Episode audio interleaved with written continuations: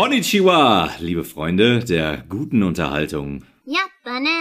Willkommen zurück bei Haare auf die Zähne, eurem Lieblingspodcast für Videogames. Heute soll es mal wieder nur um uns gehen. Und wen meine ich damit? Natürlich, mein Co-Host und Busenfreund. Kai, niemand nimmt mir meinen Hello-Pyjama weg. Kanasta! ahoi, ahoi, ich bin ein großer Freund der Busen. Nee, das war anders gemeint, glaube ich. Na, okay, dann lassen wir das. Äh, an meiner Seite wie immer der Mann, gefährlicher als Scarlet Rod, aber trotzdem niedlicher als Yoshi, Marco Mandarine. Niedlicher als Yoshi. Ah ja, aber genauso eine große Nase. äh, ja, heute wollen wir mal wieder unser allseits beliebtes Was siehst du, was liest du, was zockst du momentan? Ja. Aber das sind ja auch, sind ja auch alles Kategorien, die also zumindest von meinen Antworten her streckenweise ja auch ganz gut mit unserem Thema zu tun haben. Also teilweise. Mit dem Videospielthema. Genau. Ah ja. Okay. Ähm, und wir wollen vielleicht noch ein, zwei News bequatschen. Ähm, aber da bist du vermutlich nicht ganz so gut aufgestellt. Nee, aber ich kann, ich möchte eine Sache direkt raus, die habe ich gestern gelesen oder gehört oder gesehen, ich weiß es gar nicht mehr, und das finde ich schon ganz cool. Erinnerst du dich noch an Let Me Solo Her aus Elden mhm. Ring? Der Mann, ja, Tatsache, ja. Der Mann, der nichts trug außer einen Topf auf dem Kopf und den Leuten gegen Melania geholfen hat. Der ist jetzt von, äh, von den Elden Ring-Machern belohnt worden. Der hat ein Schwert zugeschickt bekommen. Ah, okay. Das finde ich ehrlich gesagt ziemlich, ziemlich cool. Ein Katana?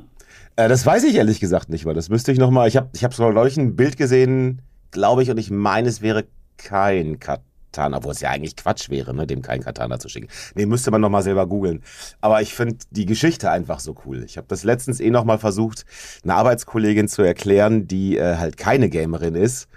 Und weißt du, dann guckst du in so ein Gesicht, erzählst die Geschichte und merkst so, okay, scheiße, ich bin echt so ein Nerd. Ne? Das macht das macht für niemanden außer mir Sinn dass ich erzählt habe von so einem Typen, der zur Legende geworden ist im Internet, weil er fremden Leuten in einem Videospiel geholfen hat, einen schweren Boss zu legen und dabei nichts als einen Helm und einen Lendenschurz trägt.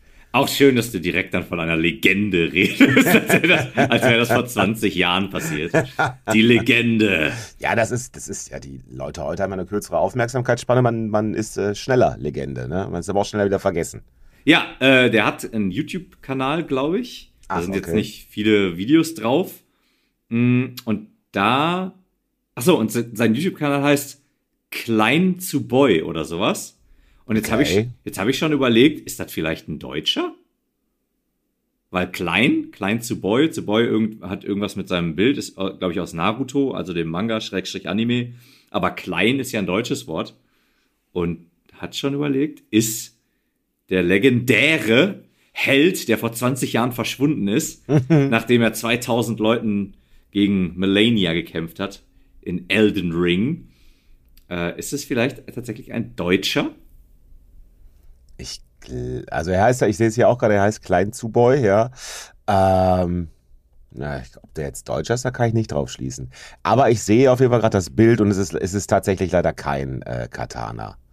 Eigentlich das ist kein Katana, schade. Nee. Also das, das wäre natürlich jetzt noch äh, das i-Tüpfelchen gewesen, wenn er quasi so ein Replikat gekriegt hätte ja, von ja, dem Rivers of Blood Schwert, ähm, das er ja auch genutzt hat. Äh, ja. aber, aber ist natürlich trotzdem mega geil, ne, dass sie ihm da so ein, so ein Paket schicken. Ja, also echt als Entwickler zu sagen, so, hey, du hast hier die Community so weit vorangetrieben, wir, wir unterstützen das. Doch ja, das, äh, das hat mich erheitert diese Woche auf jeden Fall. Ja, ist auf jeden Fall eine coole News gewesen. Ja, es kam äh, gestern oder vorgestern, gab's nach Jahren, nachdem damals der Ankündigungstrailer rauskam, gab es jetzt Gameplay zu sehen zum Spiel Skull and Bones. Ah, habe ich gesehen. Genau, das sollte ja damals entwickelt werden, nachdem Assassin's Creed Black Flag, Black Flag genau, ja. äh, Henry Rollins lässt grüßen, äh, ein großer Erfolg war. Und da geht's ja um Piraten und auf dem Meer rumschippern und dann quasi ja. da auch Kämpfe mit den verschiedenen Schiffen austragen.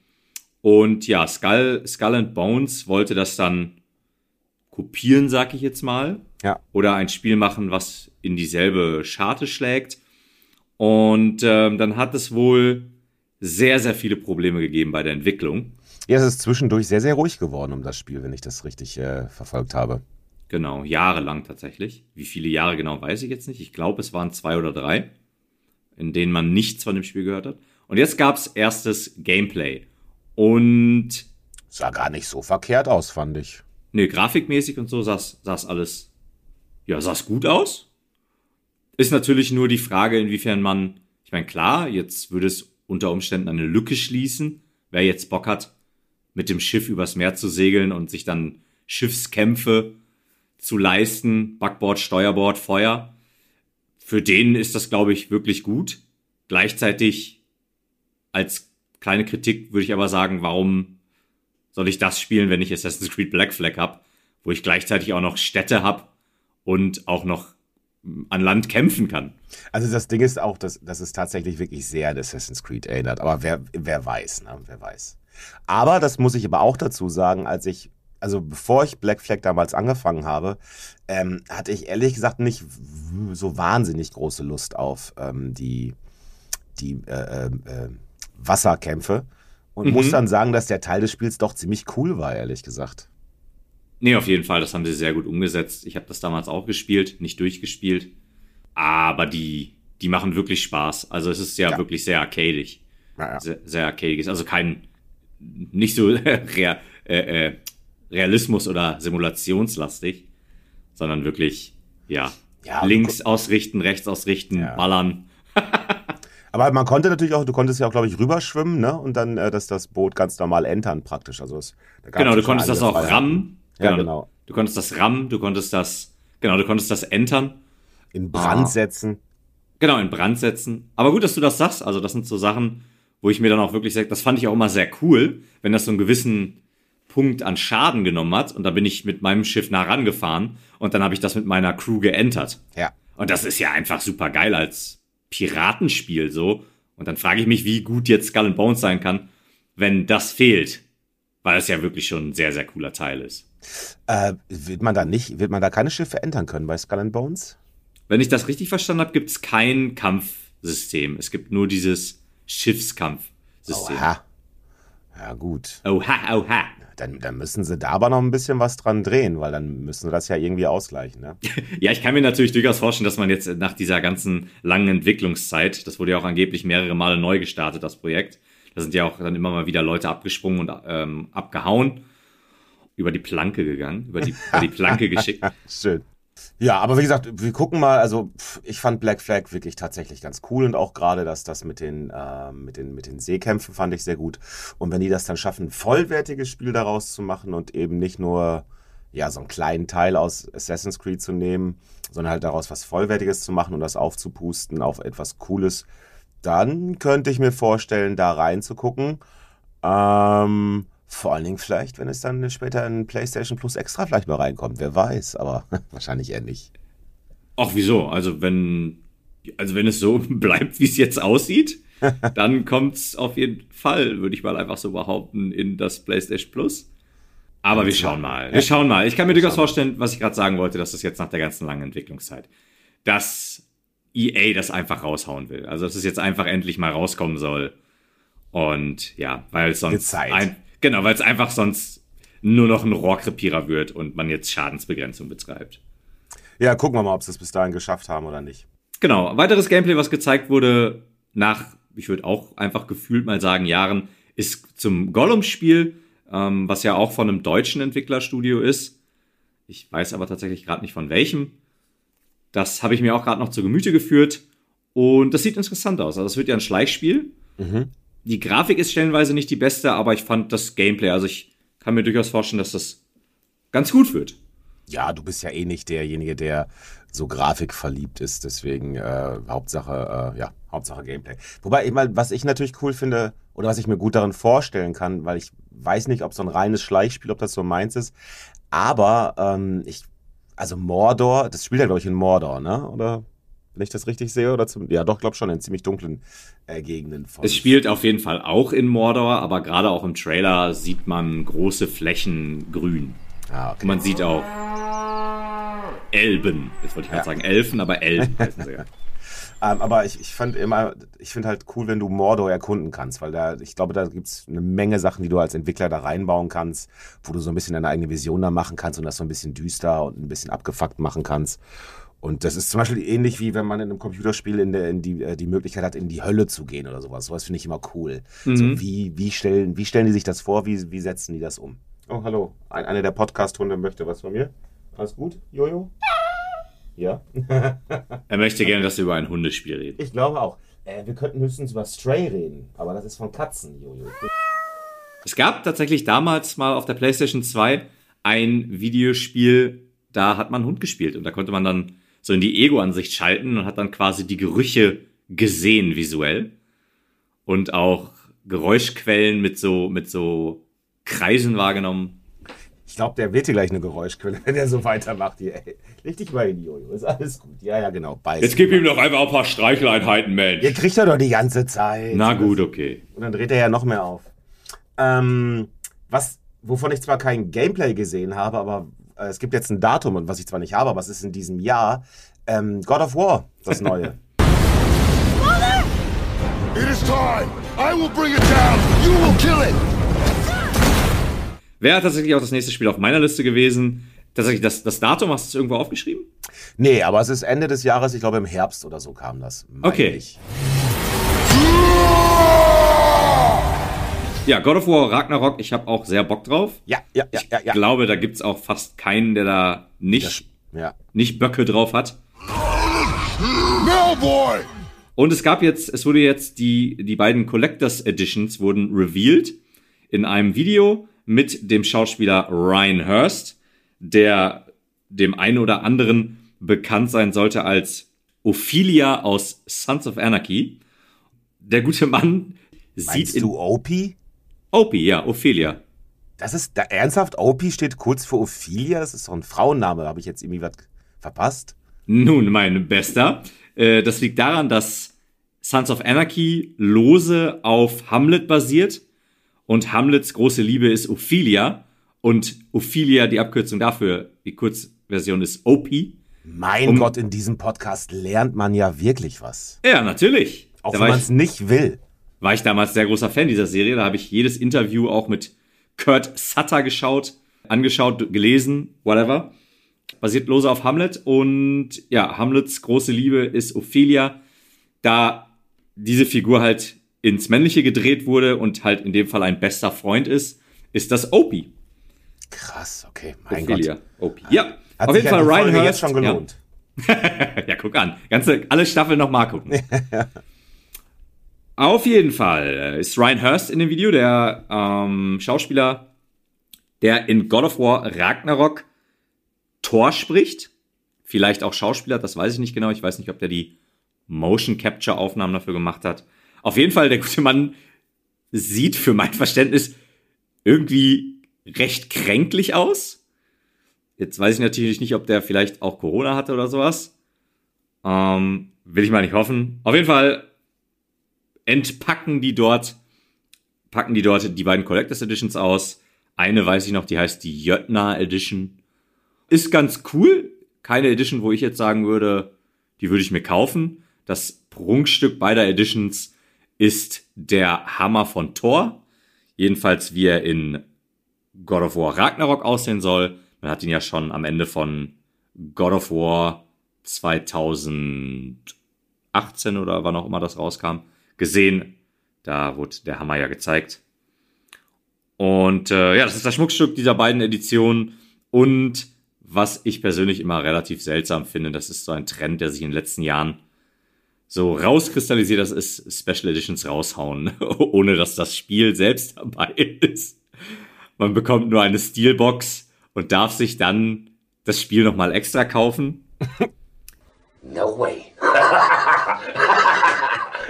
Ich gebe den leichten Kaviar dazu, dass vielleicht das Spiel in digitaler Form dabei ist. Ich glaube nicht, aber möglich wäre es. Das weiß ich jetzt gar nicht genau.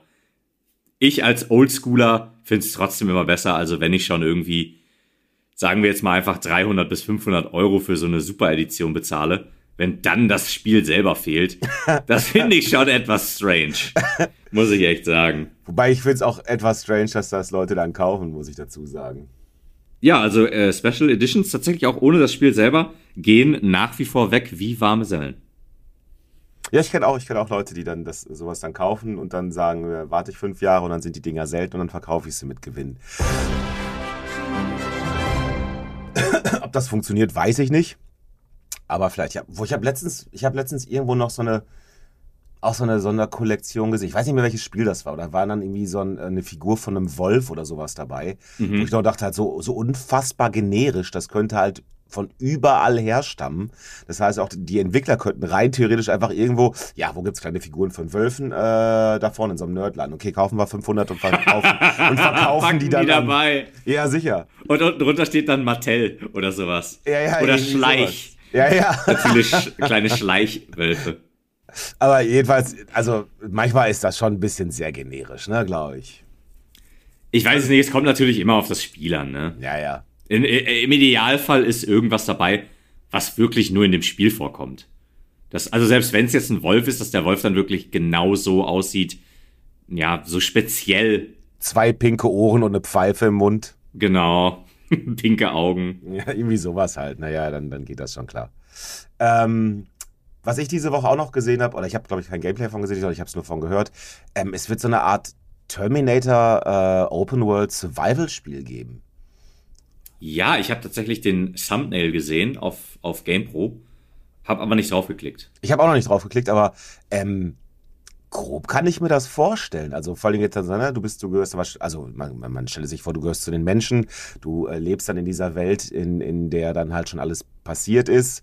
Und Der Postapokalypse. Richtig, und du musst irgendwie versuchen, äh, in dieser Welt zu überleben, in der alles voller Maschinen ist. Ich kann mir das schon vorstellen. Also ich bin da, da bin ich gespannt. Ja, okay, dann ist es vielleicht doch keine Postapokalypse, das ist einfach die heutige Zeit. In einer Welt überleben, in der alles voll mit Maschinen ist. Ähm, ziemlich, ziemlich ähnlich dazu. Und da ist mir eingefallen, ich habe noch nie irgendwas davon, also auch, also auch keine alten äh, Varianten davon gesehen. Und zwar wird es ein Robocop-Spiel geben. Ich habe noch nie ein Robocop-Spiel gespielt. Oh, warte, das, das Robocop-Spiel war das, was ich gesehen habe. Das Thumbnail, aber ich habe nicht draufgeklickt. Ah, Okay. Genau. Ich, das, das Thumbnail, das ich gesehen habe, sah sehr gut aus, Grafik, grafikmäßig, mhm. aber es war halt nur ein Bild, ne? Ja. Was vermeintlich Ingame gezeigt hat. Aber hast du dir dazu was angeguckt? Nee, auch noch nicht. Ich habe das auch halt nur so im Vorbeigehen irgendwie mitbekommen. Ja, muss ich aber auch sagen, das sind beides so Franchises, wo ich persönlich nicht sonderlich dran interessiert bin. Bei, bei wie hieß das nochmal, das erstere jetzt? Terminator mhm. finde ich tatsächlich am interessantesten die Zukunftswelt. Ja, genau dieser Filmreihe, weniger tatsächlich die jetzige Zeit ja, ich, mit dem Zeitreisenden. Ich hoffe auch, dass die das in dem Spiel dann verarbeiten werden. Genau, und Robocop, muss ich tatsächlich sagen, habe ich damals das Original, fand ich als Kind extrem uninteressant. Mit anderen Worten, ich habe den Film angefangen und sofort wieder ausgemacht, weil ich ihn kacke fand. und dann habe ich irgendwann das Remake geguckt, weil mir das Redesign von Robocop sehr gefallen hat, weil der da ja sehr so Cyberpunk Future Cop-mäßig aussieht. Bin gar nicht sicher, ob ich um. das gesehen habe. Müsste ich nochmal recherchieren. Ja. Ja, der, der Film ist aber. Puh. puh. Oh, okay. Yes, sir. Oh, äh, schwierig. schwierig. Ja, ähm, hat mir nicht gefallen. Ich wünsche natürlich trotzdem allen Leuten, die das Remake gut fanden. Weiterhin viel Spaß damit. Also hast du noch News? Ansonsten würde ich das nämlich jetzt nehmen als Überleitung. Nein, ich nehme das als Überleitung, denn, denn äh, wie Robocop ein Mensch gefangen im Roboterkörper ist, so ist Pinocchio ein Junge gefangen in einem Holzkörper. What the fuck? Äh, ich leite über zu dem Spiel Steel Rising. Und das ist dieses Pinocchio Bloodborne Game. Und dazu gab es auch Gameplay. Neues Gameplay. Drei oder drei, drei bis sechs Minuten, irgendwie sowas. Und Warte, einen Moment, einen Moment. Vertust du dich unter Umständen? Ist Steel Rising nicht das, was im Frank in Frankreich während der äh, Revolution spielt, wo aber auch so ein Cyberpunk-Setting ist? Ich glaube, das Pinocchio-Spiel ist nochmal ein anderes. Ich mag mich jetzt vertun, aber ich mahne zur Vorsicht. Ja, ja, es kann durchaus sein, dass ich mich da jetzt vertue. Es gab auf jeden Fall neues Gameplay zum Spiel Steel Rising. Ja, das spielt aber, glaube ich, in der französischen Revolution und da spielt man ja auch nicht Pinocchio, sondern da spielt man doch so einen weiblichen Roboter. Oh, ja, das kann sein. Guck mal, ich bin hier, ich bin im Thema. Und die hat auch dann auch, äh, ja, du bist ja doch, du bist so ein, so ein, du bist so ein weiblicher Roboter und ich habe auch schon gesehen, ja genau, da gibt's, da gab es Gameplay zu und auch wie man den Roboter irgendwie anpassen kann. Aber das sind zwei verschiedene Spiele. Aber ich verstehe schon, dass du das in die gleiche Tonne gepackt hast, weil ich glaube tatsächlich, dass das so einen sehr ähnlichen Look hat, ne? beides in dieselbe Tonne getreten. Ja. Nee, Quatsch, das sieht wirklich sehr, sehr ähnlich aus. Und ich hatte noch gedacht so, oh, okay, jetzt spielen wir auf einmal eine Frau, dann gibt es anscheinend einen Charaktereditor. Gut, dann äh, erklärt das auch, warum ich mich gewundert habe, dass jetzt mehr Action-Sequenzen drin sind und man in die Luft springen kann und auch von da aus Kombos machen kann. Dann ist Steel Rising nicht das Spiel, was ich dachte. Und äh, ich fand trotzdem, es sah ganz nice aus. Und ja, äh, tatsächlich, grafikmäßig habe ich mich auch wieder gewundert. Ich dachte so, oh, Downgrade. Wir sind jetzt, die Grafik ist schlechter geworden. Aber das erklärt einiges. Steel Rising, ich. Ja, das wird sehr, sehr FromSoft-lastig sozusagen, glaube ich, ne? Auch, auch, aber halt auch mehr, äh, mehr Richtung Action. Ja. Mehr Action-Möglichkeiten, aber trotzdem mit so einem Souls-like Einschlag. Genau. Ne? Ja, sah ganz nice aus. Aber ähm, von. Nicht so gut wie das Pinocchio-Spiel. Also ich wollte gerade sagen, also wenn, wenn, wir, wenn ich die Wahl hätte, würde ich mich für das Pinocchio-Spiel entscheiden. Das hatte das war auch noch, ich meine, klar ist das irgendwie abgefahren, irgendwie äh, 1700 noch was da in Frankreich, alles Mögliche. Äh, da waren ja auch so, so äh, Hunde oder Raubkatzen äh, als Roboter und so weiter, ne, was natürlich auch irgendwie in dem Sinne mhm. Quatsch ist, aber deswegen spannend. Aber das Pinocchio-Spiel war ja noch mal viel abgefahrener. So, da waren ja so richtige, ähm, so Märchenelemente dann auf Horror gedreht dabei, glaube ich. Und das da. Äh, ja, ich, also ich bin auch dabei. Ich bin, glaube ich, tatsächlich auch mehr an dem Pinocchio-Spiel interessiert. Ja. Das Steel Rising ist aber dann, glaube ich, eher das, was abgefahren ist. Das, das Pinocchio ist eher so Richtung grounded, realistischer Horror und Steel Rising ist dann halt dieses französische Revolution, wo aber Maschinen alles übernommen ja. haben. Und äh, der, die Hauptdame, die Hauptroboterdame kann da 20 Meter in die Luft springen und von da aus Kombos machen, dann runtergleiten und nochmal draufhauen und bla und blub. Das würde ich dann tatsächlich eher verbuchen und da abgedreht. Ähm, apropos abgedreht, dann kommen wir jetzt, jetzt äh, abschließend zu, den, zu meinem letzten Newspunkt, der dich zum Augenrollen bringt, was man ja leider nicht hören kann. Sound nicht hören kann. Vielleicht füge ich irgendwie sowas ein. Muss ich mal gucken, ob ich so einen Sound herstellen kann. du, könnt, du könntest ja vielleicht einfach so, so, ähm, so, oh, machen. Ja, oder diese, diese Flöte. ja, wenn du eine Flöte zu Hause hast, dann spiel den Sound ein und schick ihn. Ja, online finde ich die. Gut, dann sage ich jetzt mal einfach die letzte News in eigener Sache, in, in, in, im Eigeninteresse von Marco Mandarine, dem Manga- und Anime-Nerd. Ja, ne. Und zwar gab's One Piece Odyssey Gameplay. Ah. Die Entwickler, vielen Dank, die Entwickler haben sich, haben sich jetzt zu Wort gemeldet und haben Gameplay gezeigt. Und das Spiel hat sich tatsächlich, das zieht sich jetzt auch irgendwie durch die ganzen News, hat sich ein paar Jahre gezogen, das ist von vor drei Jahren. Und äh, jetzt gab es das erste Gameplay. Ich finde aber, es sieht super aus. dass das ähm, Runden, ich, ich erinnere nochmal, es ist ein JRPG, also ein japanisches Rollenspiel. Es ist rundenbasiert. Ich freue mich, freue mich sehr drauf. Ich bin da sehr gespannt und hoffe auch, dass es nicht mehr allzu lange dauert. Möchte natürlich trotzdem, dass sie sich die Zeit nehmen, um das Spiel zu polieren. Die, die Special Moves sind alle Moves aus dem Manga oder Anime, den man die man vielleicht kennt. Ich habe mich sehr gefreut über Zorros Löwen, Löwensong-Angriff.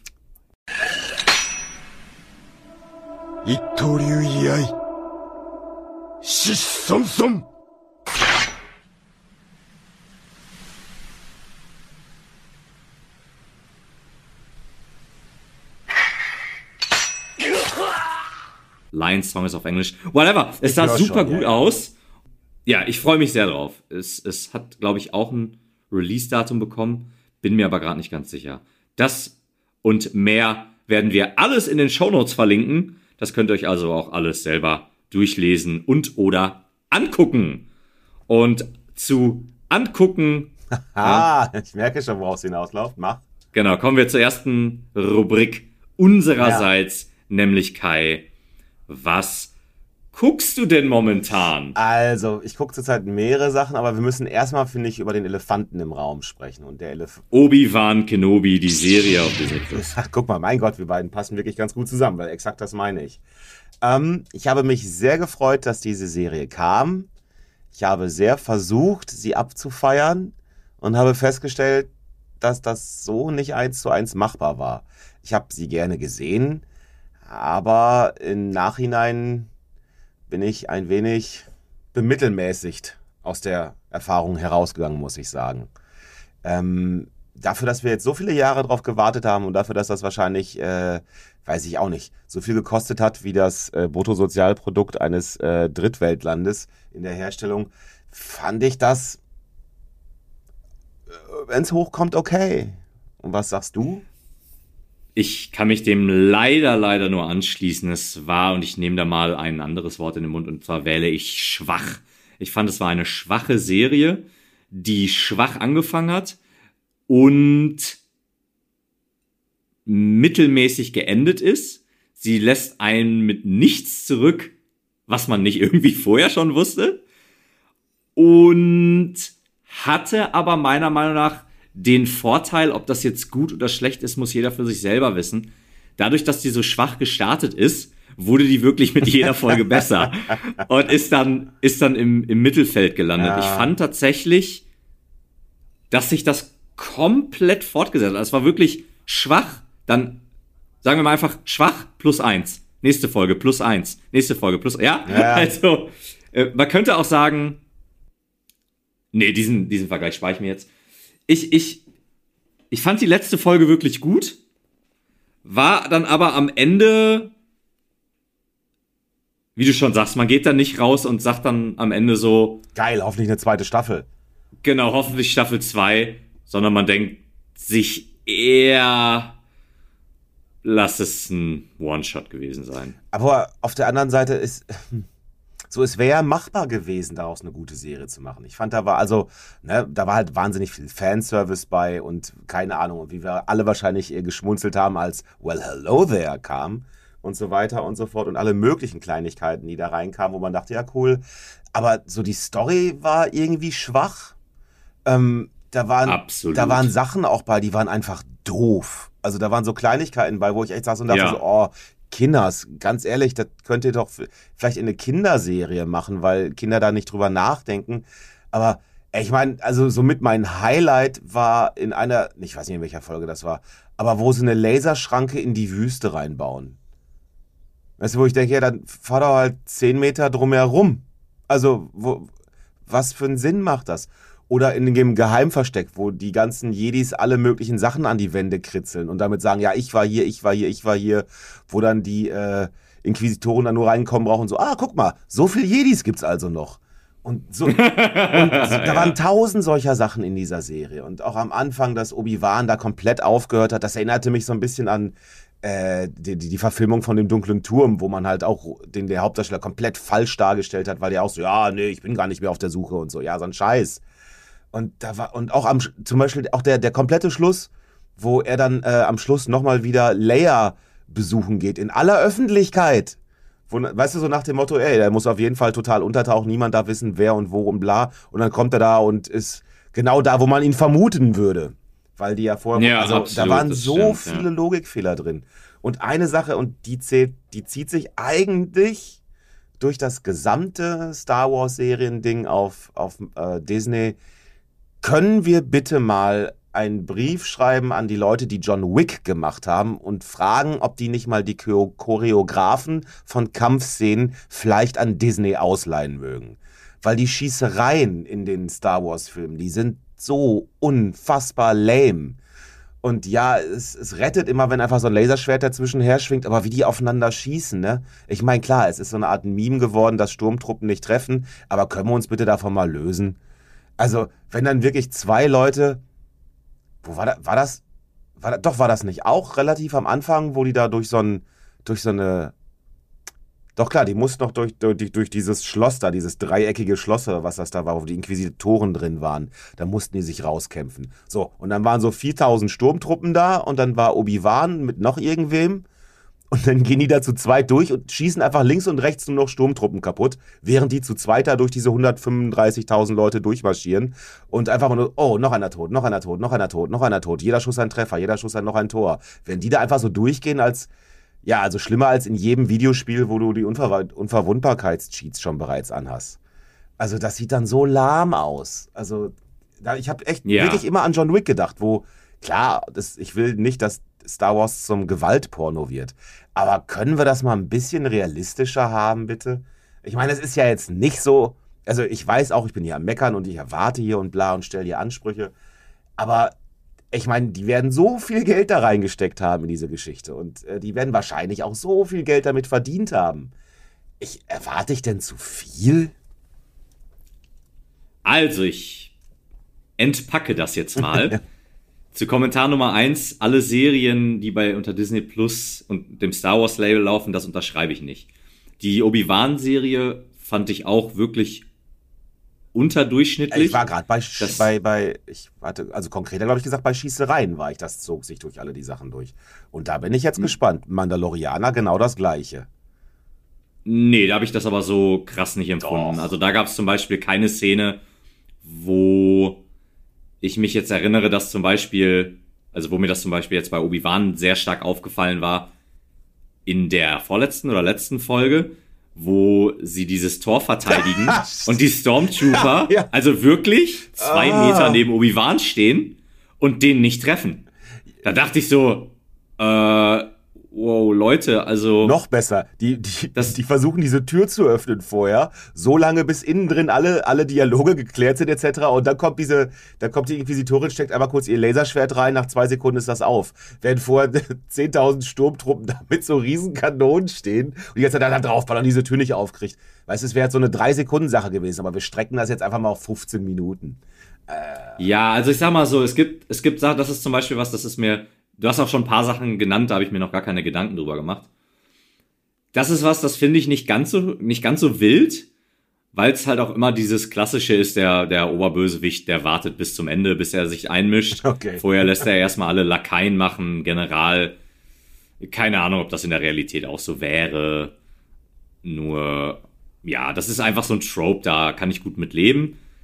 Wie gesagt, ich, ich stimme dir zu, ich brauche auch tatsächlich, so wie es in Obi-Wan dargestellt wurde, brauche ich es nicht. Wo es dann wirklich, also die Sturmtruppen stehen wirklich zwei Meter neben ja. den, neben ihren Feinden, den Rebellen, sei es Obi-Wan Kenobi oder irgendein regulärer Soldat ja, ja. der Rebellenarmee. Und also wirklich so schlecht wie in Obi-Wan Kenobi habe ich es persönlich noch nicht wahrgenommen.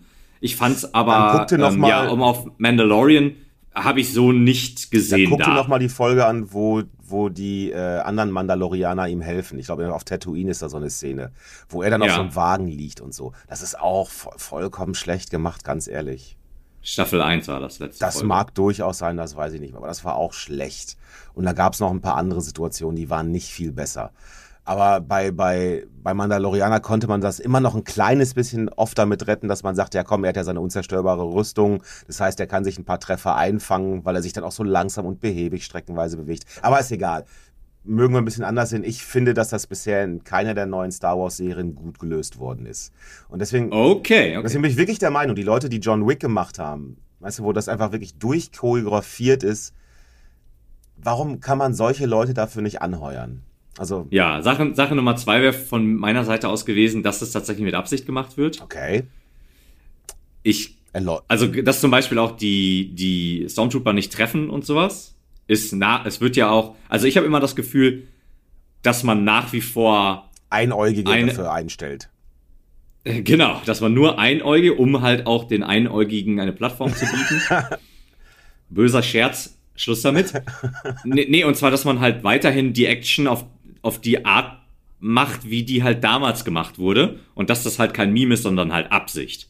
Hm. Wie gesagt, ich nehme Obi-Wan da raus. Obi-Wan war für mich stellenweise so offensichtlich schlecht, dass ich mich auch wirklich gefragt habe, wo die Mitarbeiter irgendwie waren, als das gedreht wurde. Ja.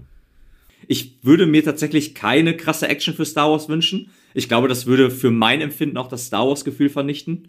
Das möchte ich auch persönlich nicht bringt mich tatsächlich auch als Überleitung hier zu etwas, was ich auch in den letzten ja, Jahren und Serien, die da rausgekommen sind, jetzt mal die, die Animationsserien ausgenommen, was mir persönlich nicht ganz so gut gefällt, ist, dass man sich von dem Star Wars-Gefühl wegbewegt. Und das hatte ich zum Beispiel in den ersten zwei Folgen von der Obi-Wan-Serie.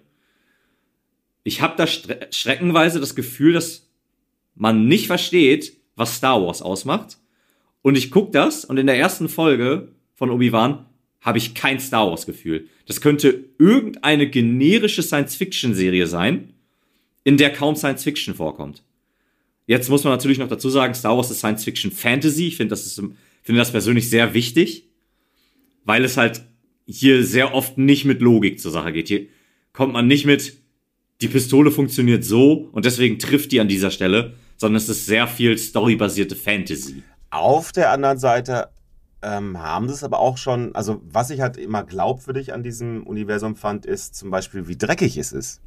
Also weißt du, es ist mhm. nicht so, es ist halt nicht irgendwie Star Trek-mäßig, sondern es wirkt immer wie, eine, wie so ein richtig gelebtes Universum, mit, äh, wo das nächste Raumschiff halb kaputt ist, aus den Angeln fällt, wo alles so ein bisschen äh, benutzt ist, etc. Und so. Und das, also das fand ich immer, das hatte so eine, so eine leichte Glaubwürdigkeit, die andere, äh, die andere Science-Fiction-Sachen nicht hatten. Okay, ja, würde ich auch nicht unterschreiben. Also, ich meine, ich unterschreibe den ersten Teil. Habe ich auch das Gefühl, dass das auf jeden Fall was ist, was Star Wars ausmacht. Dieses gelebte Universum, wie du es nennst wo Dinge benutzt wurden, ja, wo einfach die Welten schon seit, man hat das Gefühl, die existieren schon seit Jahrmillionen ja. oder seit Tausenden von Jahren. Aber dass es das in anderen Science-Fiction-Filmen oder Serien oder Welten nicht gibt, würde ich nicht unterschreiben, weil da wüsste ich zum Beispiel aus dem Stehgreif, auch mit Pedro Pascal gab es so einen Oldschool Science-Fiction-Film und der hat für mich auch dieses ja, Gefühl okay, okay. vermittelt. Und da könnte ich auch direkt noch mehr nennen, was ich jetzt nicht machen muss. Aber ähm, ja, halten wir fest, Obi-Wan war keine gute Serie für unser Verständnis. Nee, ich habe das mit, mit äh, der Dame des Hauses auch geguckt und sie ist ja nicht so der Star Wars-Nerd, der ich bin. Und das war dann echt eine interessante Rollenverteilung, weil sie, bei ihr konntest du halt die ganze Zeit schon merken, so, oh, das war echt schwach. Und ich immer so, weißt du, ich war ja die ganze Zeit so, weißt du, da, nein, das. So, nein, nein, da kommt es gleich. ja, exakt. Gleich so. wird's besser. Und ich habe mich dann auf jeden, jeden Fan-Moment in der Serie dann immer gestürzt und dann ihr versucht so, ja, das, das ist darauf gemünzt und so. Und sie guckt mich dann an und so, ja, ja, ist okay. Und ich so, scheiße.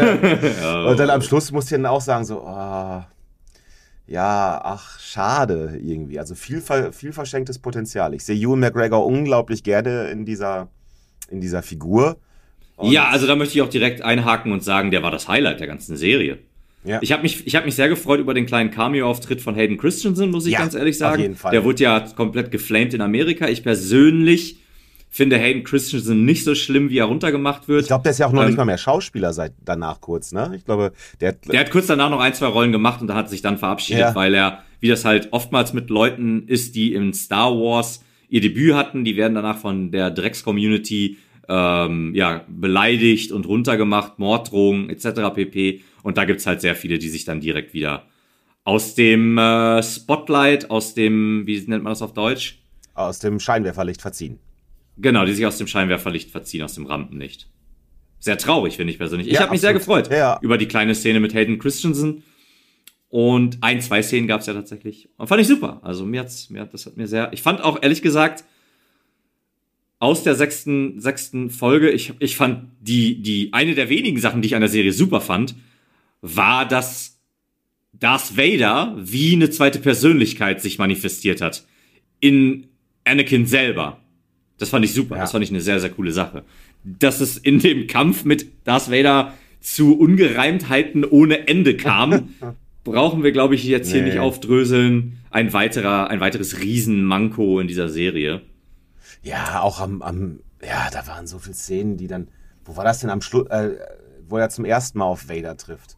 Und dann ähm, setzt doch seine Freundin da. Das war ein Murks, Und dann setzt ja. sie das da ja in Flammen und dann sind da so, ist da so ein kleines Feuerchen. Aber Darth Vader, der ja wahrscheinlich irgendwie so 10 Meter hochspringen kann mit der Macht, der kann natürlich nicht über so eine Flamme drüber springen. Und dann lässt er Obi-Wan entkommen, nachdem er ja jahrelang nach ihm gesucht hat und endlich. Und dann sind da ja, zwei Problem, Flammen. Problem für mich an dieser Szene war tatsächlich, dass man das nicht erklärt hat. Du kannst ja ruhig sagen, dass er den nicht weiter verfolgt, weil er quasi Angst weil vor der Feuer hat oder was?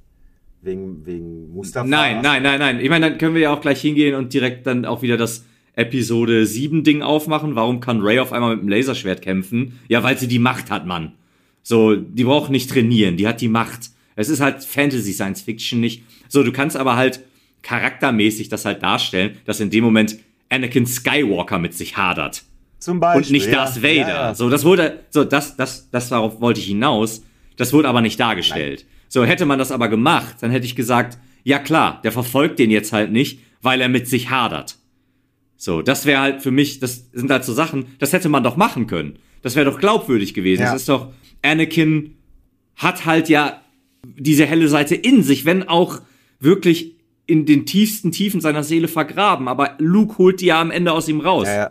In der Originaltrilogie. Die ist ja irgendwo. Ja. Er braucht ja jemanden, der an ihn glaubt. Ach ja, Marco. Aber gut, ähm, ja, es ist, es ist, wir kommen aus der negativen Obi-Wan-Nummer nee. nicht raus. Ähm, ich freue mich also ich auf jeden Fall sehr. Es war sehr schade, dass ja. das so ist, aber ich freue mich nach wie vor. Ich glaube immer noch an die Marke Star Wars auf Disney. Nee, nee, ich glaube, ich glaube nach wie vor an Dave Filoni und John Favreau. Ich, ich habe immer noch ultra Bock auf Mandalorian Staffel 3. Ich habe immer noch, ich habe immer noch große, große Hoffnung für die Ahsoka Tano Serie. Ich hoffe, dass die beiden daran mitarbeiten und das weiterhin in, in, in ihrem kleinen Serienkosmos weiterhin auf diesem Pfad der Glorie führen und auch weiter produzieren. Da halte ich mich dran fest, da hoffe ich drauf. Ich freue mich auf Mandalorian Staffel 3. Ich werde dann auch wieder Staffel 1 und Staffel 2 gucken. Zur Vorbereitung. Und, ähm, als Vorbereitung absolut. Und äh, ja, das ist für mich Star Wars. Da halte ich mich dran fest. fest. This is the way. This is the way. This is the way. This is the way.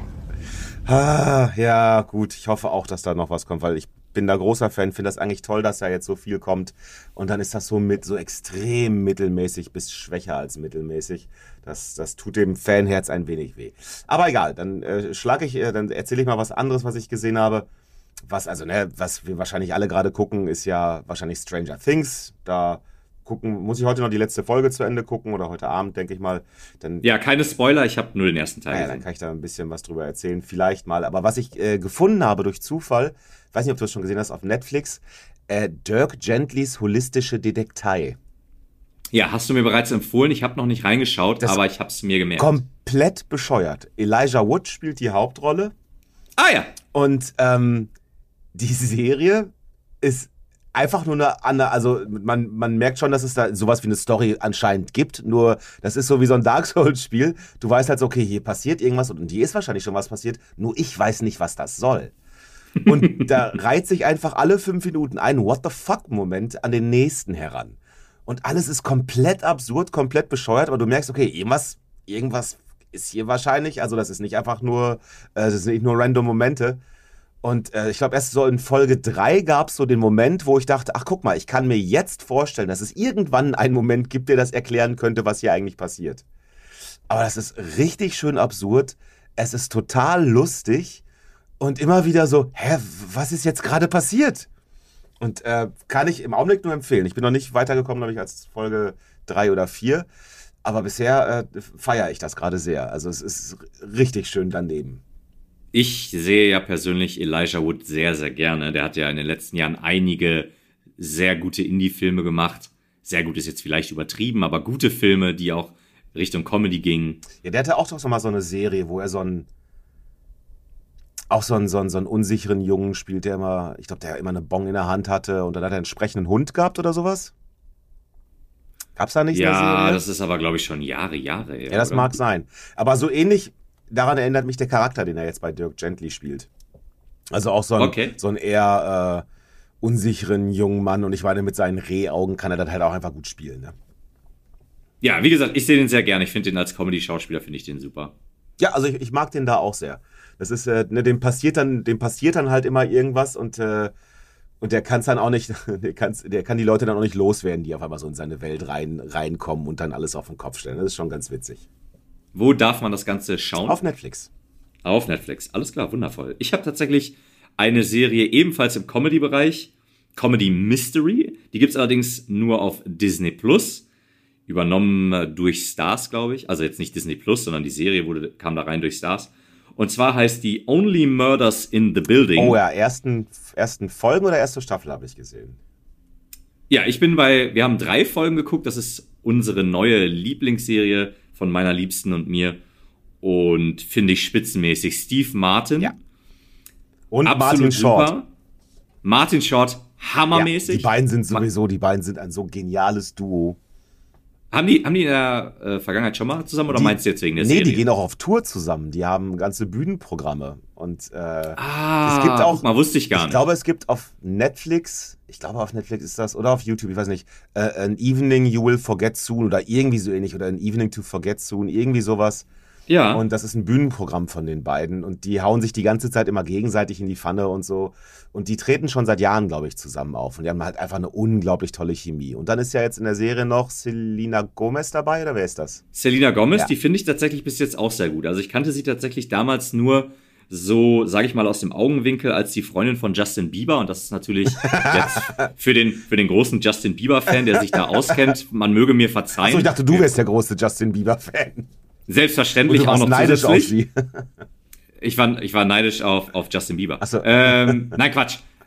Und zwar ist das ja aber auch wohl schon Jahre her. Bin jetzt nicht so im Thema drin, aber ich weiß, wir haben sehr viele Justin Bieber-Fans da draußen.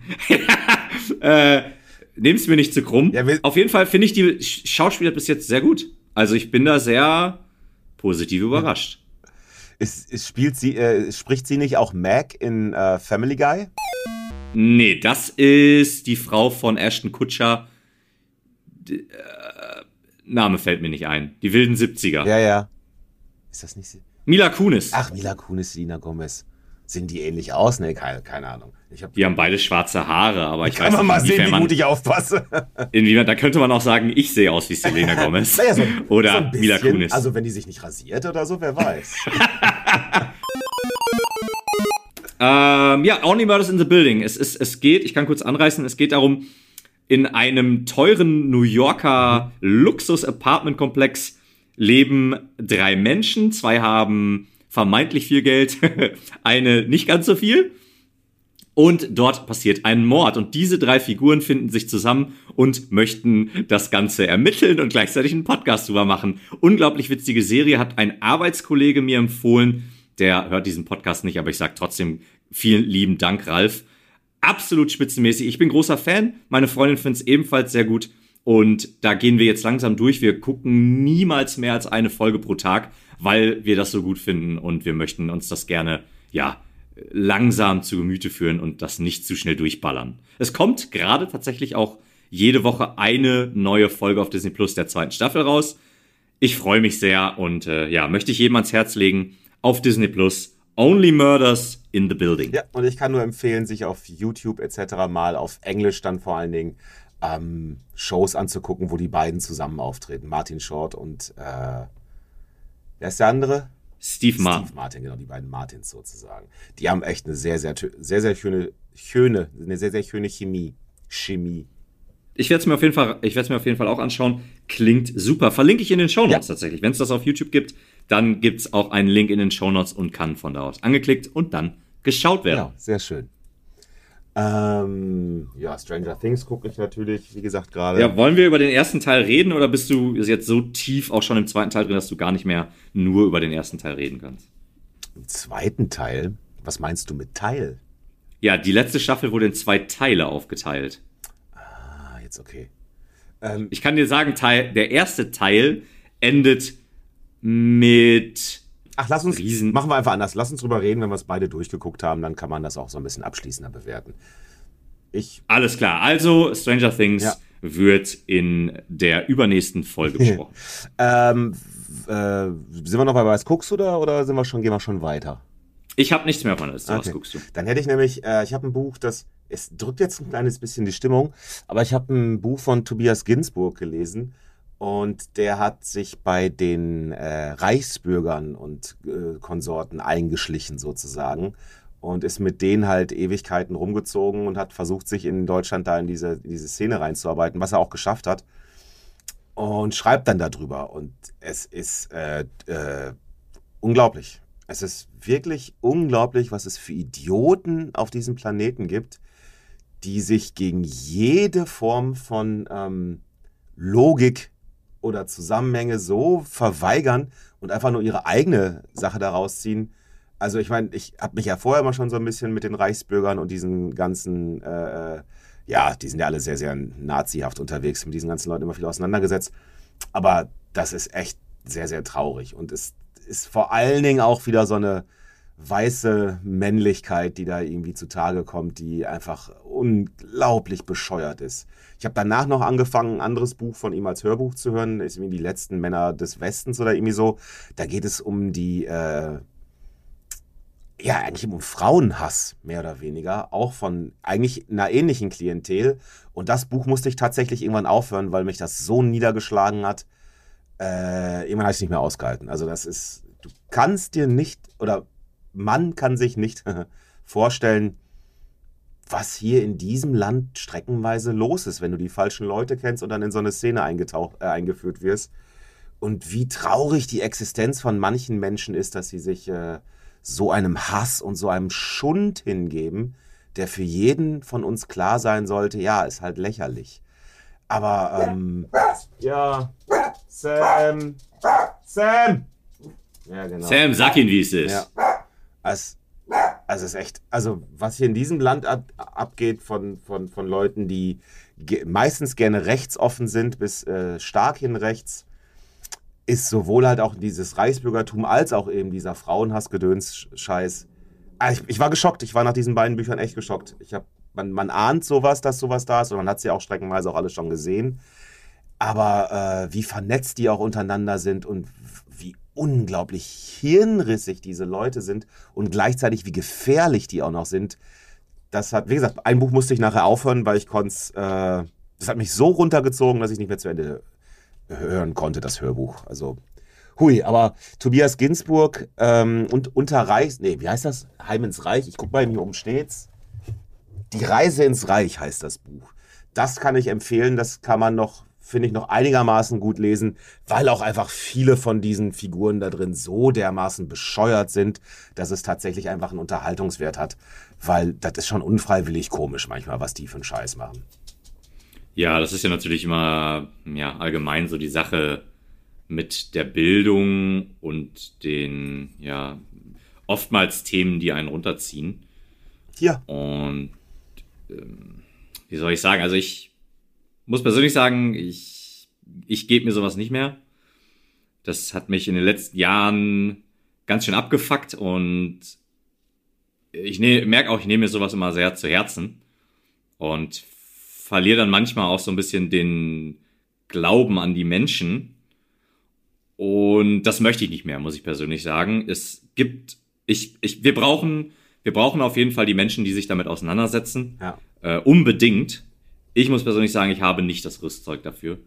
Ich das ist mir. Es, ich verstehe es. Das, das ist mir zu krass. Vielleicht, wie du schon sagst, in, in kleinen Häppchen oder was auch immer. Nur ich möchte mich ja, ich möchte mich damit auch geistig nicht belasten. Ich denke, dafür gibt's andere Leute, Polizei, Politik, whatever. Und ähm, ja, aber dazu fällt mir natürlich ein, was liest du und du hörst das als Hörbuch. Äh, passt nicht so ganz. Ja, aber wie gesagt, erste Buch habe ich ja gelesen und danach habe ich auf Spotify festgestellt, dass der Peter Gins, äh, Peter, Tobias Ginsburg eben halt auch noch mehr Bücher hat. Ja. Und dann habe ich mir das angefangen, direkt das nächste als Hörbuch dann zu geben. Ach so, okay, alles klar. Und äh, ja, also es ist echt, puh. Ich habe, ich war, schöne, schöne Anekdote dazu. Äh, ich war am Mittwoch auf einem Ausflug mit Kindern. Äh, das gehört zu meiner Arbeit. Das ist nicht, weil ich äh, pädophil bin. Oh Gott! ja, man muss das ja klarstellen. Und dann musste ich, äh, meine Eltern hatten Corona und ich hatte meinen Rucksack bei denen stehen lassen, konnte den nicht abholen und ich musste jedenfalls meinen uralten Schulrucksack dafür ähm, nochmal wieder rausholen, rauskramen, an dem die ganzen lustigen Punker-Aufschriften drauf waren und die Band-Logos, die sehr, sehr schlecht gemalten und so weiter. Und dann sah ich auch wieder das Anarchie-A auf diesem, äh, auf diesem Rucksack und musste ah, ja. sehr über mich selber lachen, weil zu dem Zeitpunkt muss ich also tatsächlich noch sehr viel auf die äh, Menschheit gegeben haben und noch geglaubt haben, dass die Menschheit auch ohne Regierung etc. in der Lage wäre, sich einigermaßen gescheit miteinander irgendwie äh, zu verstehen. Ha, wie niedlich und naiv ich mal gewesen sein muss. Wir waren doch alle mal jung. Ja, heute hat mich die Welt so gebrochen mittlerweile, dass ich weiß, dass, dass Anarchismus, also sprich das Wegfallen von Regeln, das Schlimmste wäre, was uns passieren könnte bei den Idioten, die diesen Planeten bevölkern. Und ich zähle mich da durchaus dazu. Ja, das oh. glaube ich tatsächlich auch. Ähm, ich komme, ich habe nur einen Punkt tatsächlich bei Was liest du? Ich lese momentan das Buch The Art of Learning von Josh Waitzkin. Josh Waitzkin war vor vielen Jahren ein amerikanisches, man hat gern gesagt, Wunderkind in der Schachwelt. Okay. Und das Buch hat er selber geschrieben, wie ich bereits sagte, The Art of Learning von Josh Waitzkin. Und da geht's halt um seine Art, Dinge zu lernen. Und er nimmt quasi so seine eigenen Verhaltensweisen auseinander. Der hat mehrere äh, Weltmeistertitel im Schach gewonnen, muss man dazu sagen, als, als, als Kind. Der hat irgendwie mit fünf Jahren angefangen oder sowas. Und hat das dann bis in seine, glaube ich, frühe Jugend irgendwann gemacht. Dann hat er irgendwann angefangen, um die Welt zu tingeln. Und hat dann irgendwann Tai Chi Chuan entdeckt. Das ist und was? Ist das Ente süß-sauer? Tai Chi kennt man ja, glaube ich. Das ja. ist so eine Kampfsportart und hat natürlich, wie so oft bei chinesischen Kampfkünsten, hat das auch so eine philosophische Seite. Und da gibt es auch ein Buch zu und da gibt es ja, glaube ich, auch eine Religion zu. Bin mir aber jetzt gerade nicht ganz sicher. Naja, jedenfalls ist der dann irgendwann übergewechselt vom Schach. Ich weiß nicht, ob der noch Schach aktiv spielt, aber auf jeden Fall Heutzutage ist er ein mehrfacher Tai Chi-Weltmeister und äh, macht noch andere Kampfsportarten. Also Schachweltmeister und Tai Chi-Weltmeister. Genau. Wow. Natürlich in der Vergangenheit, ne? Ja, ist jetzt nicht alles gleichzeitig und so weiter. Vom kann man, also das Buch, ich, ich bin jetzt in den letzten Zügen, in den letzten Kapiteln, muss ganz ehrlich sagen, so nach hinten raus wird es teilweise ein bisschen langweilig stellenweise. Aber der größte Teil bis jetzt war wirklich interessant. Und äh, ja, kann ich empfehlen. Also wer daran interessiert ist, das Buch zu lesen ähm, und halt auch so, ja, so ein bisschen selbst reflektiert, während man es liest, um zu überlegen, wie man selber funktioniert. Ähm, ich finde es super bis jetzt. Also wie gesagt, am Ende ein, zwei, ich bin ja noch nicht ganz durch, aber kurz am Ende, gibt es ein, zwei Stellen, die fand ich ein bisschen dröge. Ähm, tatsächlich, man will es nicht glauben, ähm, ein, zwei Stellen tatsächlich, wo es ums Kämpfen selber geht. Da habe ich dann gelesen und dachte, oh, ist jetzt nicht so interessant. Ähm, andere Stellen, wo er übers Kämpfen schreibt, finde ich, fand ich dann aber wieder gut. Sogar sehr gut. Ähm, also, ja. Kann natürlich auch an der Tagesform gelegen haben, aber wie gesagt, das kann ich empfehlen. Ich, ich finde es persönlich alles in allem bis jetzt ein sehr gutes Buch, The Art of Learning von Josh Waitzkin. Ich bin gespannt, ob du am Ende des Buchs entweder besser Schach oder besser kämpfen kannst. Und wahrscheinlich bist du und zufrieden, wenn du einfach nach Ende des Buches besser lesen kannst. So sieht's aus. Für mich ist das die Art of Reading. Ja, genau. ja, ich bin immer noch in meinem Uldat, ähm, wie nennt man das? Zirkel? Ne, wie heißt denn das? Ich lese hier immer noch diese neuen Bücher, die die Dame des Hauses mir zu Weihnachten geschenkt hat, aber ich bin jetzt fast durch. Also ist nicht mehr viel und ich bin durch. Äh, ich glaube, ich bin ein deutscher Autor, ich habe jetzt gerade vergessen, wie er ist, obwohl ich habe die Bücher ja vor mir liegen, um hier das Ding zu. Äh Der junge Mann heißt Markus Heitz. Und der hat äh, äh, Uldart. Es ist so ein, auch so ein Fantasy. Es ist im Endeffekt sowas wie ähm, Game of Thrones, nur ein bisschen nicht ganz so ernst. Also doch schon, aber mit ein paar mehr lustigen Elementen dabei, die du so bei Game of Thrones nicht hättest. Aber, und also ich will das jetzt nicht spoilern, aber was er darin tatsächlich für mich unglaublich viel besser gemacht, oder was heißt unglaublich viel besser, nicht, dass das bei Game of Thrones so schlecht war, aber der hat äh, eine Figur hier in dieser in, diesem, in dieser Reihe, äh, ist gestorben und wieder zurückgekommen.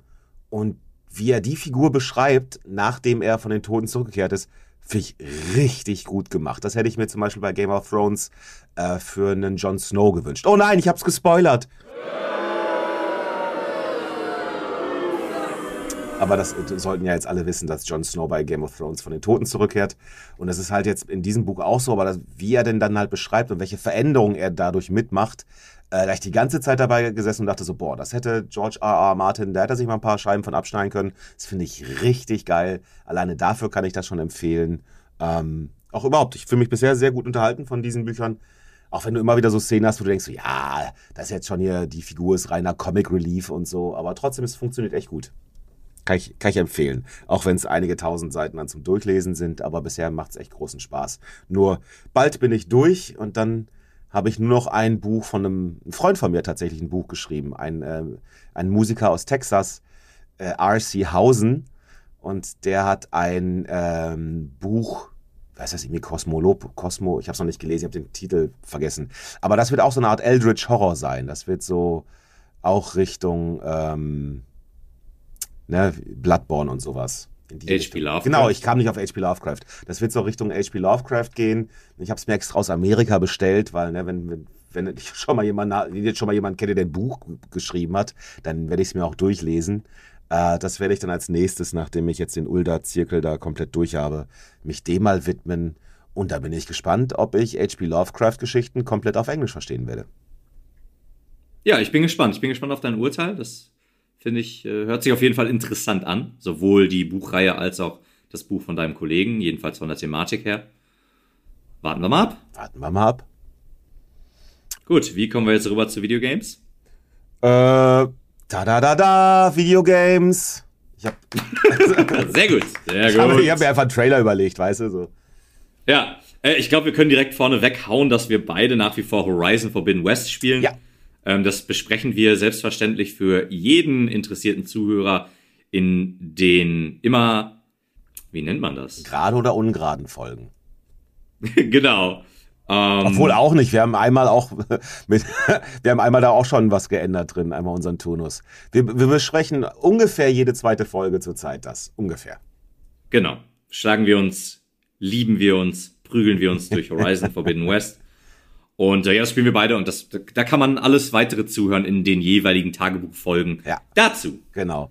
Dazu habe ich, und da kann ich jetzt äh, als Journalist, der ich bin, mit der Ernsthaftigkeit und der Gravitas, die dieses Thema verlangt, behaupten, ich habe mich jetzt dem PlayStation Plus Extra Dienst angeschlossen. Habe Wundervoll. Also ich, ich bin sehr, sehr gespannt. Ich habe Sony mein Geld in den Rachen geworfen und äh, da fing es dann übrigens an, und zwar konnte ich mein PayPal-Konto nicht damit verknüpfen. Ähm, man musste ja immer diese PSN-Karten kaufen, oder so habe ich das halt immer gemacht. Und dann einen Code konntest du eingeben. So, und jetzt habe ich gedacht, das ist total umständlich. Ich habe gesehen, ah, ich kann mein PayPal-Konto mit meinem äh, das PSN-Konto verbinden und dann kann ich das darüber lösen. So, wenn du das jetzt machen möchtest, fordert dich dann äh, der Bildschirm oder über den Bildschirm bist du aufgefordert, äh, einen QR-Code zu scannen. Getan, gemacht. Und dann äh, verifizierst du das etc. Und dann ist das abgeschlossen. Und dann drücke ich auf PayPal-Konto bereits jetzt hinzugefügt. Und dann sagt er, nee, musst du machen. Und dann klicke ich wieder an, ja, habe ich gerade getan. Und dann sagt er, ja, musst du machen. Und dann sage ich, ja, habe ich gerade getan. Und dann geht das so weiter. Und dann mache ich das Ganze nochmal aus und nochmal von vorne. Und dann ist exakt das Gleiche. Dann habe ich das nochmal irgendwie verifiziert oder dann sagt mir mein PayPal-Konto auch schon so, ja, ist ja schon bereits, hast ja schon gemacht, ist ja alles gut. Wir sind schon verknüpft. Und die App auch von der Playse sagt mir dann, ja, jetzt verknüpft das doch mal. Und dann sage ich wieder, ja, habe ich schon gemacht. Und dann sagt er, ja, dann mach das doch. Und dann habe ich verzweifelt die nächste PSN-Karte gekauft. Ach, du Heiliger. Ja, ich weiß nicht, das mag natürlich auch immer ne, der DAO, der dümmste anzunehmende User, also sprich ich, vermurkst haben. Aber ich wüsste eigentlich nicht, dass ich das vermurkst habe. Und wenn doch, wäre es schön, hätte man mir eine zweite Chance ermöglicht. Weil, wie gesagt, ich habe das dann nochmal aus und wieder angemacht etc. und so. Aber ich kriege das nicht hin. Das hat erstmal meinen Enthusiasmus für diesen Service ein wenig gedämpft, gebe ich zu. Ähm, danach, ich habe noch nicht viel Erfahrung mitgesammelt, aber danach sehr, sehr einfach. Ich habe zwei Spiele bis jetzt runtergeladen. Das erste war uh, A Journey to the Savage Planet, da hatte ich schon mal von erzählt. Und das möchte ich dir übrigens empfehlen. Ich glaube, dass dir das sogar noch mehr gefällt als mir, weil da sind, ähm, es ist halt, es hat halt echt den Humor, den ich darin äh, erhofft hatte. Und es ist halt richtig schön bescheuert. Vor allem der Einstieg ist richtig schön bescheuert. Und dann ist das so eine Mischung aus Plattformer und Shooter und alles in so einer doch recht niedlichen Alien-Welt irgendwo. Und soweit ganz cool, aber habe dann irgendwann festgestellt, dass ich mich schon ein kleines bisschen zwingen muss, das jetzt wieder zu spielen, weil ich bin einfach kein großer Plattformer-Fan. Wie heißt das Spiel? Journey to the Savage Planet. Ah, Und das hat, okay. Hatte, hatte ich auch schon mal irgendwo gehört. Ja, hab ich, weil ich schon mal von erzählt habe. Ah. Und ähm, das, hat, das hat auch so real Videofilmsequenzen, aber die halt thematisch da sehr gut reinpassen. Und die un, also es ist echt lustig. Ich musste wirklich sehr, sehr lachen und fand das auch wirklich sehr gut. Auch ein paar Mal im Spiel einfach laut gelacht, weil es schon streckenweise echt bescheuert ist. Aber wie gesagt, ich bin kein großer Plattformer.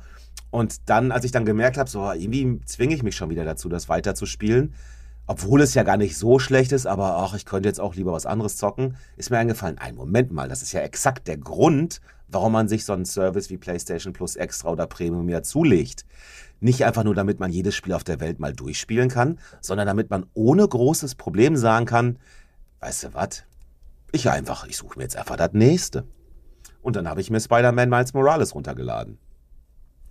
Und bin da jetzt drin und habe da jetzt gerade Spaß drin. Und, und, wie findest du Spider-Man Miles Morales? Ähm, ich. Also. Ich, oh, what? Durchwachsen? Das heißt durchwachsen. Es gibt so ein paar Kleinigkeiten. Das eine ist, ich bin jetzt, glaube ich, den zweiten oder dritten Abend dran gewesen und ich weiß nicht, ob ich mir nur eine Unterkategorie angeguckt habe, aber ich glaube, da stand Gesamtfortschritt 29 Prozent.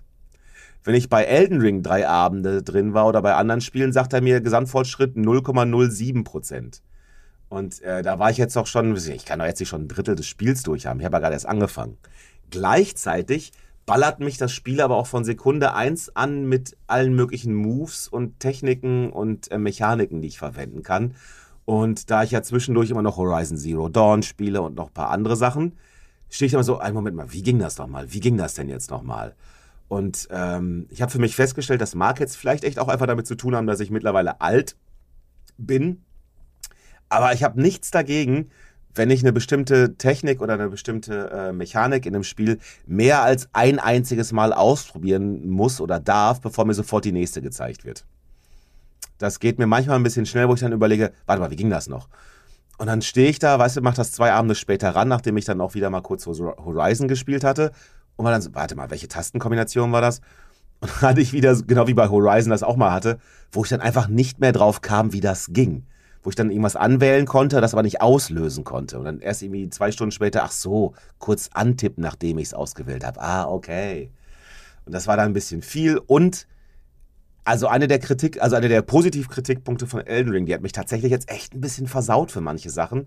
Das ist halt wieder so ein Spiel, wo dir ganz schnell die Karte aufgedeckt wird und dir einfach 500 verschiedene Sachen angezeigt werden, die jeweils 20 verschiedene Versionen haben und auf der Karte, also du kannst dahin gehen, dahin gehen, dahin gehen, da kannst du das suchen, hier kannst du Zeitkapseln suchen, da kannst du das einsammeln, da kannst du Fotos machen, hier kannst du die Aktivität machen, da kannst du, also es ist schon wieder wie so eine riesengroße To-Do-Liste, von der das Spiel mir anbietet, sie abzuarbeiten.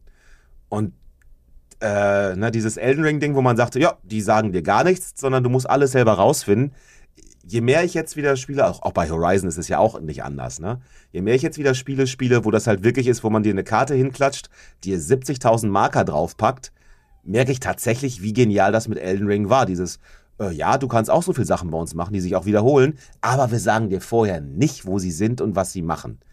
Ich begreife jetzt erst so richtig, wie genial das eigentlich ist. Weil ich jetzt halt schon wieder merke, so, oh, ich habe überhaupt gar kein Interesse, jetzt 5000 ähm, Zeitkapseln auf, in Manhattan zu suchen oder wie auch immer. Ja, mal gucken. Also es macht halt wieder schon unglaublich viel Spaß, durch die Stadt zu schwingen. Es macht, die, die Kämpfe machen eigentlich auch Spaß, auch wenn die echt knackig sind bisher, muss ich sagen. Okay weil es geht echt schnell, dass ich von manchen Gegnern richtig übel auf die Fresse kriege. Und hatte da auch ein paar Kämpfe, wo ich dann auch ein paar Mal gestorben bin. Und jetzt, ne, wo man bei, wo wir beiden bei Horizon uns ja auf einfach gesetzt haben, sterbe ich da ja mehr oder weniger gar nicht mehr. Und jetzt bei Spider-Man ist so, okay, okay, jetzt weiß ich wieder, ich bin ja gar nicht so gut als Spieler. Daran, das, das war es ja.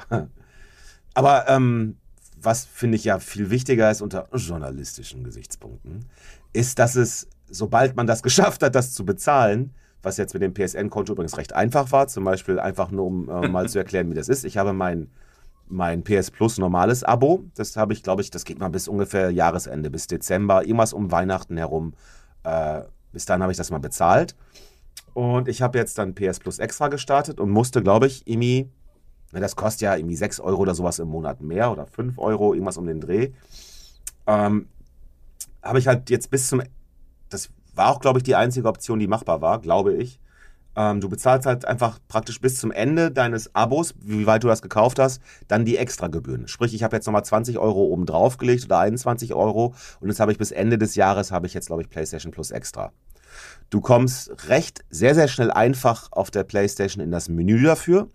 Du hast dann ein paar Kategorien, kannst dir aber auch einfach die gesamte Spieleliste angucken. In den verschiedenen Kategorien sind natürlich mehrere Spiele gleichzeitig, weil ne, Action- oder Rollenspiele kommen halt dann in beiden Sachen vor und so weiter und so fort. Und dann kannst du es dir einfach stumpf direkt mit einem Klick runterladen und danach kannst du spielen. Also das ist tatsächlich sehr schön einfach gelöst. Okay, es klingt gut. Wenn jetzt nicht noch irgendwie was kommt, ich hatte jetzt bei Spider-Man tatsächlich schon ein paar lustige Glitches. Ich habe noch ein Video gemacht. Das wollte ich dir eigentlich sogar noch zuschicken. Muss ich noch gucken. Da habe ich irgendeinen Typen weggeboxt und der ist jetzt oben auf so einen Zaun geflogen, auf so einen, äh, auf die Spitze eines Zaunes und ist dort mit seinem, ist, weißt du, der ist in so einer U-Form gekrümmt und ist jetzt auf diesem Zaun und zappelt da oben drauf rum. Arme und Beine in die Luft und ich stehe daneben und er ist einfach nur äh, äh, äh, am rumglitschen. Das weiß ich aber nicht, ob das mit dem ich schätze mal, dass das im Spiel ist und äh, oder mit dem Spiel zu tun hat und jetzt nicht mit dem Service. Ähm, spannend wird es ja auch noch, wie das ist, wenn ich dann irgendwann den Service nicht mehr habe und so, aber das wird dann irgendwann, das werde ich dann irgendwann berichten. Aber bisher, bis auf die Verbindung mit dem PayPal-Konto, fand ich die ganze Prozedur bis jetzt sehr einfach. Ich muss ja Salz in die Wunde streuen. Ich habe ja mein ähm, Sony-Konto mit meinem PayPal verbunden. Arschloch. Ja. Und so habe ich auch tatsächlich das vor nicht vor allzu langer Zeit rausgekommene Spiel Röki gekauft. Röki?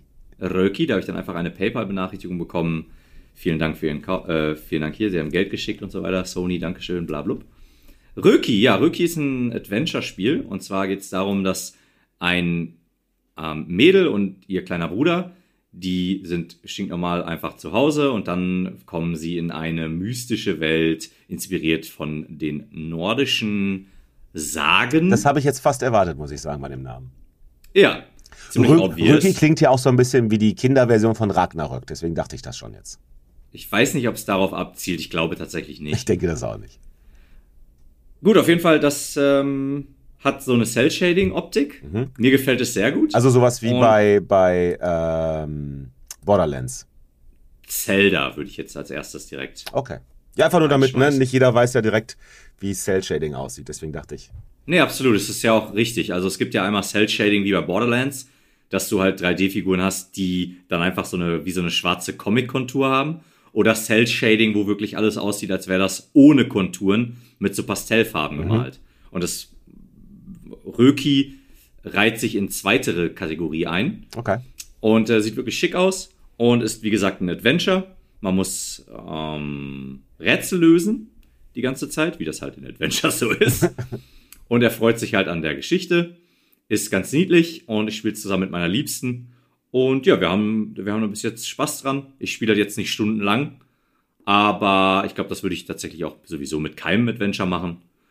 Ähm, aber ja, ich, ich würde es empfehlen. Wer jetzt diese Beschreibung gut fand, der kann da durchaus zuschlagen. Okay, klingt doch gut. Auf jeden Fall. Dann du kannst weitermachen mit dem. Ich wollte es so kurz einwerfen, kannst weitermachen mit dem PS Plus. Ne, bisher habe ich da gar nichts weiter zu erzählen. Bisher geht das sehr, sehr einfach. Was mich interessieren würde, wäre, wenn ich jetzt zum Beispiel dort ein Spiel anfange, mhm. dann den, ähm, den Account wieder lösche oder beziehungsweise nicht verlängere oder so und mir aber dann das Spiel im Original kaufe, ob ich den, äh, ob ich den Speicherstand weiter benutzen kann. Gute Frage, nächste Frage. Ja. Normaler aus dem, aus dem Bauch heraus würde ich sagen, ja, kannst du, weil du halt den Spieldingens behältst den Spielstand und du löscht dann das Spiel. Aber es gibt ab und zu so Fälle, wo tatsächlich dann das gewertet wird, als wären das zwei verschiedene Spiele. Ja. So gibt's ja auch so Cheats, sag ich mal, um sich zusätzlichen Gamerscore zu erschummeln. Ah.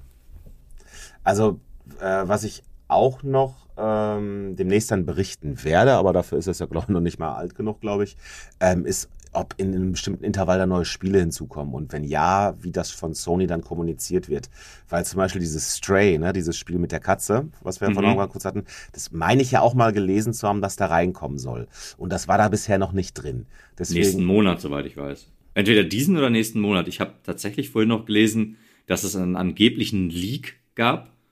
Und da war das Stray drin auf jeden Fall. Und boah, also ich bin gespannt, in welcher, also ob es dann eine Rotation. Alle Assassin's Creed-Teile. Oh, okay. Und.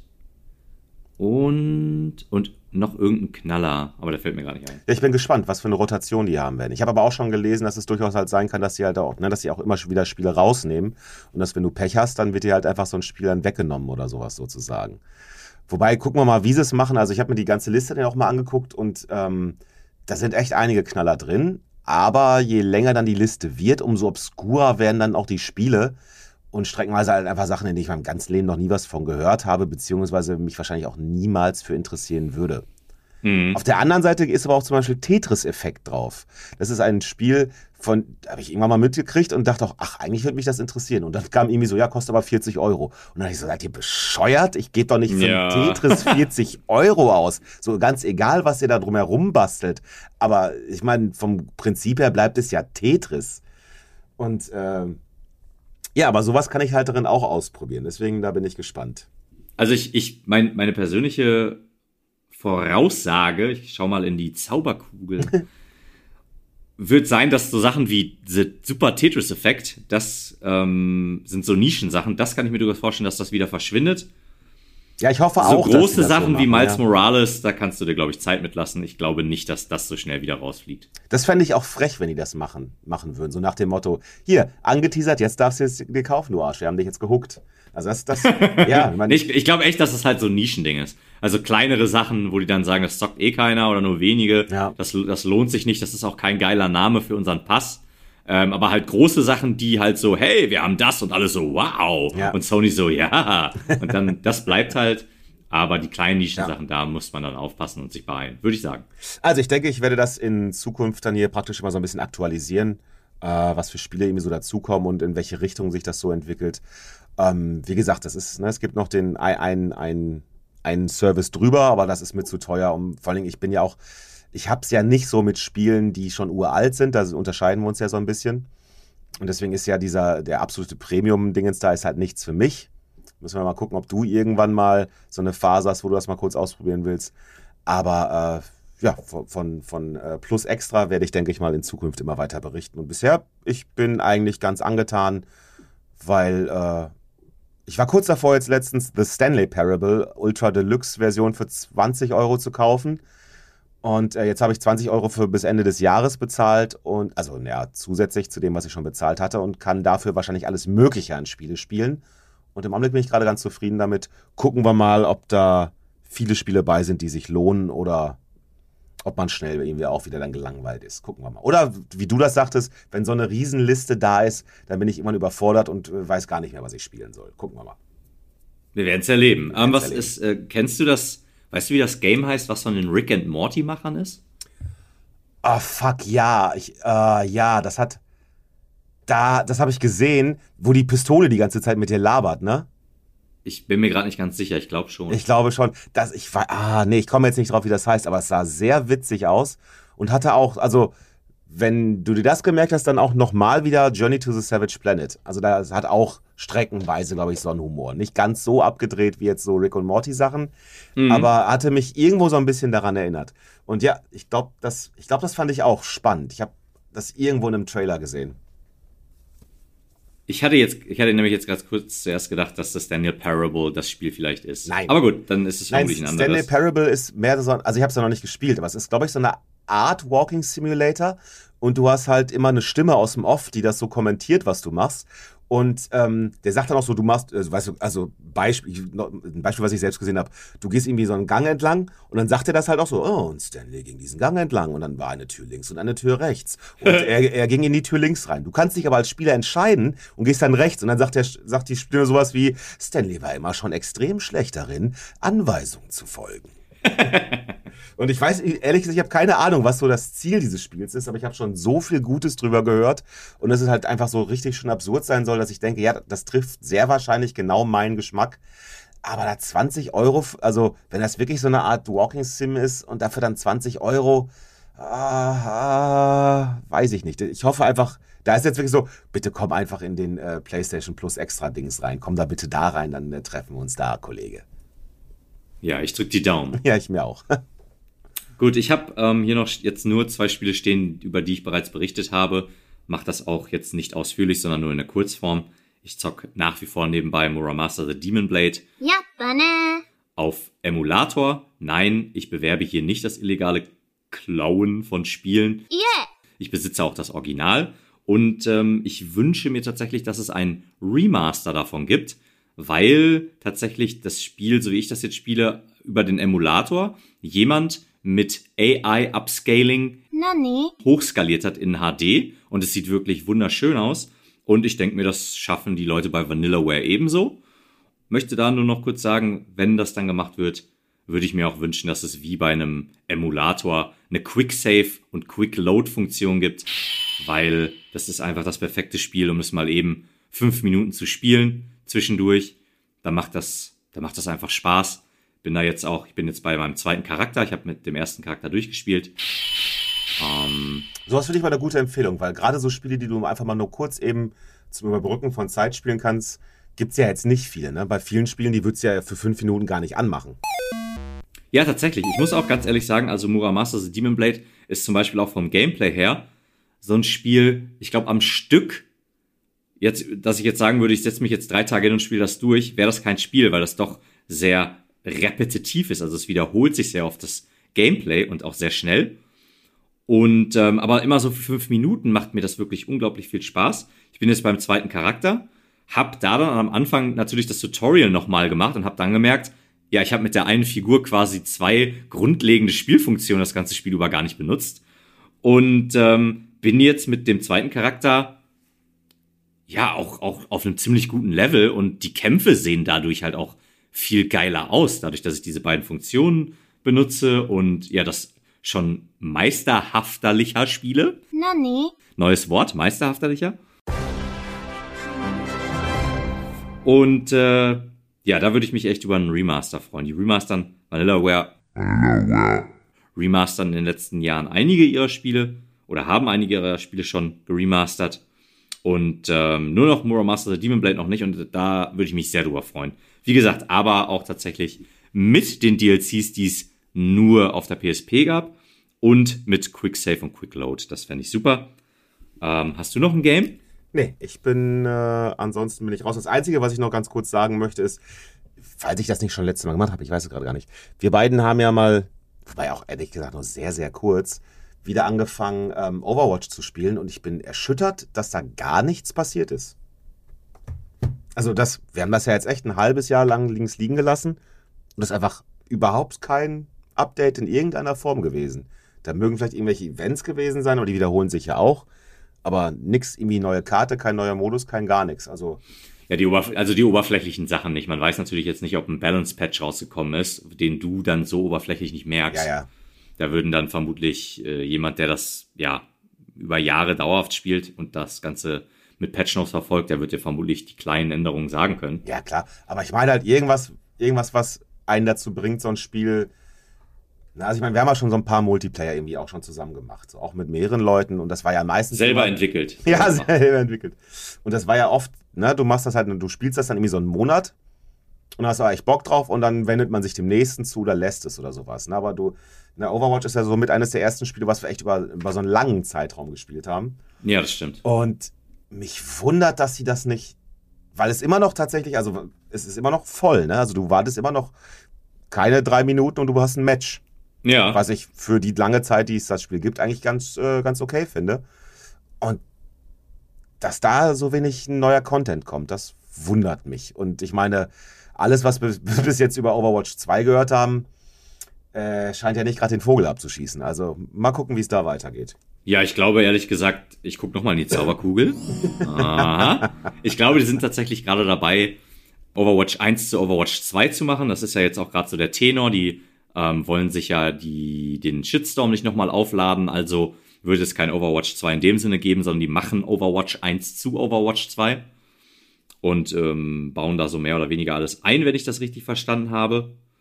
Dann kommt natürlich noch hinzu die Übernahme durch Microsoft. Und ich denke, das wird dafür sorgen, dass da jetzt erstmal so bei dem alten Overwatch nichts passiert. Here comes a new challenger. Naja, aber wie gesagt, mal schauen. Ansonsten habe ich nichts zu sagen. Ich würde auch bald behaupten, Marco, wenn ich mal so auf die Uhr gucke, dass wir doch jetzt eh nicht mehr anfangen müssen, uns was aus der Haare, äh, aus der Haare vor allem, aus den Finger zu saugen. Aus der Zähne zu ziehen. Aus der Zähne zu Haare ziehen. nämlich. Ja. Nee, Quatsch, ich hab, kann noch ganz kurz sagen, nach wie vor spiele ich ja Guilty Gear Strive. Ja. Und äh, da sind wir jetzt in einem, boah, ich, ich glaube, wir sind bei Patch 1.2 oder bei 2.0. Ich bin mir gerade nicht ganz sicher, wie man den tituliert. Auf jeden Fall, da habe ich mir jetzt angewöhnt, inspiriert durch The Art of Learning von Josh Waitzkin, Aha. dass ich mir meine Matches nochmal anschaue und mir dann aufschreibe, Nein, was, echt? was, was ich, ähm, ja, was ich zu viel spamme, was ich zu viel falsch mache, um es mal runterzubrechen. Ich werde mal demnächst auch wieder berichten, ob das was gebracht hat. Also ich kann jetzt schon sagen, das hat was gebracht.